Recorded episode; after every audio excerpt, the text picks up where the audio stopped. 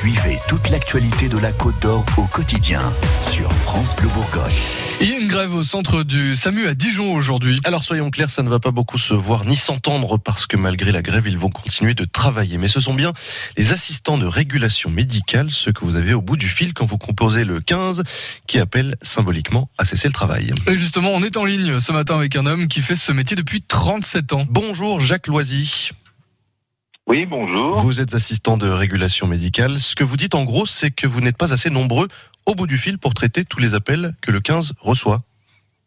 Tout à fait, on n'est pas assez nombreux. Euh, dans tous les SAMU de France, euh, il y a un manque d'effectifs, effectivement, étant donné que nos, appels ont été euh, en augmentation depuis un petit moment maintenant. Votre métier, Jacques Loisy, on le connaît assez peu finalement. On en a surtout entendu parler lors de cette dramatique affaire de Strasbourg. Une jeune femme est morte parce qu'elle n'avait pas été prise au sérieux. Ce genre de drame, ça peut arriver concrètement en Bourgogne ou pas? Ça peut arriver, oui, quand le personnel est sous tension, euh, que vous avez beaucoup d'appels à gérer, que euh, il y a beaucoup de pression, euh, voilà. euh, des fois, euh, il faut toujours rester, garder son calme. Puis après, bah, ça dépend du genre d'appel que vous avez au téléphone. C'est pas toujours évident de, de, de gérer ce genre de choses, effectivement. Il y a aussi la, la formation qui est insuffisante pour vous?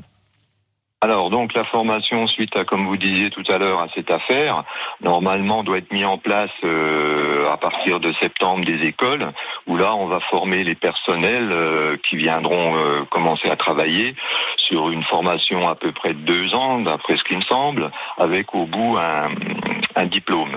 Effectivement nous ce qu'on veut c'est aujourd'hui une reconnaissance du métier qu'on n'a pas depuis un petit moment euh, puisque euh, on a du mal déjà à se faire entendre, aussi bien par le ministère, et euh, on voudrait que cette formation diplômante euh, soit effective et également que le personnel recruté euh, soit incorporé, parce que c'est des personnes à l'heure actuelle qu'on recrute en CDD ou en CDI. Mm.